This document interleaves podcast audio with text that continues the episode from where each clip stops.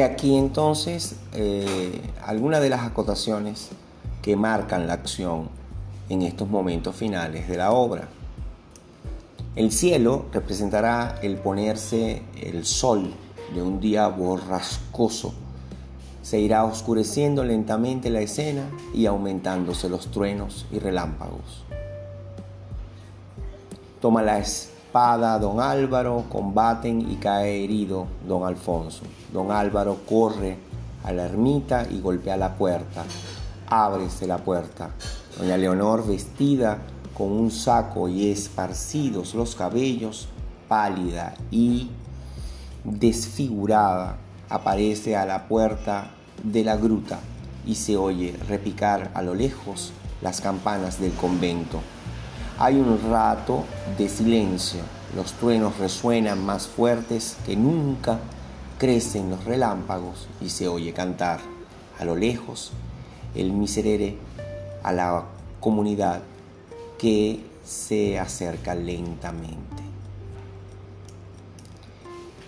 Sea esta mímica efectista a los gestos, al movimiento de actores, al vestuario de los protagonistas, al decorado ferozmente romántico, a los efectos de iluminación y a los sonidos diversos añadimos la variedad asombrosa de tonos por parte de eh, los actores, el resultado es fantástico. Y todo esto sin olvidar el texto, la palabra, eliminada en el ejemplo, fuertemente retórica, expresiva y emotiva, tal y como corresponde al teatro romántico.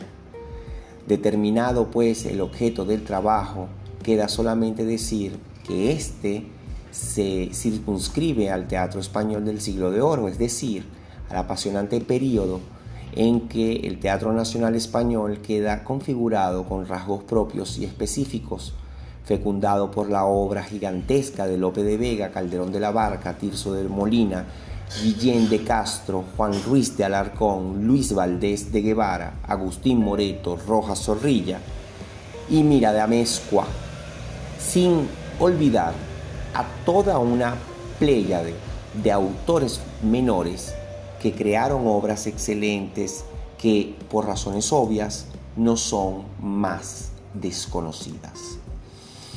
Vamos al punto número dos, que se refiere a los espacios de representación, los corrales de comedia y coliseos. El teatro español del siglo de oro utilizó diversos y variados espacios, interiores y exteriores, para la representación de las comedias, patios y salas de conventos y hospitales, colegios de jesuitas, salones de los palacios de la nobleza, donde se celebraban las llamadas representaciones particulares, aulas de colegios y universidades como la de Salamanca, estancias y jardines de los palacios reales, humildes plazuelas de las aldeas y pueblos.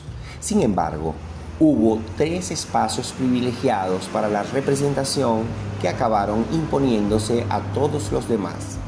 El corral de comedias para el teatro comercial, los palacios y reales sitios para el teatro cortesano y la calle para las representaciones específicas de la fiesta del Corpus Christi. En el presente, eh, perdón, en el presente trabajo nos eh, centraremos exclusivamente en el teatro comercial y en su lugar propio de, de representación, los corrales de comedia. Afortunadamente, a los estudios clásicos que se remontan ya algunos, eh, algunas décadas, se les están añadiendo en la actualidad novedosos trabajos que nos permiten comprender e incluso visualizar la estructura y evolución de estos corrales de comedias. Del teatro en la calle a los corrales, hasta que se construyeron edificios estables y cerrados para la representación teatral. Los cómicos profesionales actuaban en las calles y plazas de pueblos y ciudades en pobrísimos escenarios a los que se refiere Cervantes en, los, en el prólogo de sus ocho comedias y, ocho entremeses, cuando, hablando del famoso Lope de Rueda, dice que el teatro de su tiempo eh, lo componían cuatro bancos, un cuadro y cuatro o seis tablas encima, con que se levantaban del suelo cuatro palmos. El adorno del teatro era una manta vieja tirada con dos cordeles de una parte a otra que hacía lo que llaman vestuario, detrás de la cual estaban los músicos cantando sin guitarra algún romance antiguo. El paso de un teatro celebrado en la calle al de un teatro representado en un lugar cerrado fue decisivo a la hora del desarrollo de la escena española del siglo de oro. Este hecho, este hecho, este hecho condicionó en cierta medida la propia creación de nuestros dramaturgos, incluidos Lope y Calderón, que se tuvieron que amoldar en su trabajo escénico a un lugar específico para la representación, dotado de unas características técnicas y unos medios muy concretos. Piénsese por otro lado que el mismo proceso se da en el Teatro Nacional Inglés cuando desde los patios de las posadas se produce el salto a los teatros estables, distintos ciertamente a los españoles.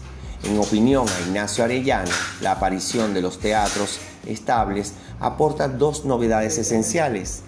El escenario se eleva y trae todas las miradas sobre lo que él acontece. Se ha creado un espacio dramático específico. Número 2. El recinto se cierra, lo que permite colocar taquillas, es decir, controlar económicamente, pero también ideológicamente mediante la censura laboralmente el espacio teatral. Se han puesto las bases para que el teatro resulte rentable para los dramaturgos, para las compañías de actores y para los empresarios. En definitiva, se han puesto las bases para el desarrollo de una actividad que, independientemente de su faceta artística y literaria, fue fundamental sociológicamente hablando en la España del siglo XVII lo que el teatro quizá perdió en libertad y espontaneidad cuando se encerró entre las paredes de los corrales, lo ganó en posibilidad escénica y en comodidad para todos los que participaban en el espectáculo dramático.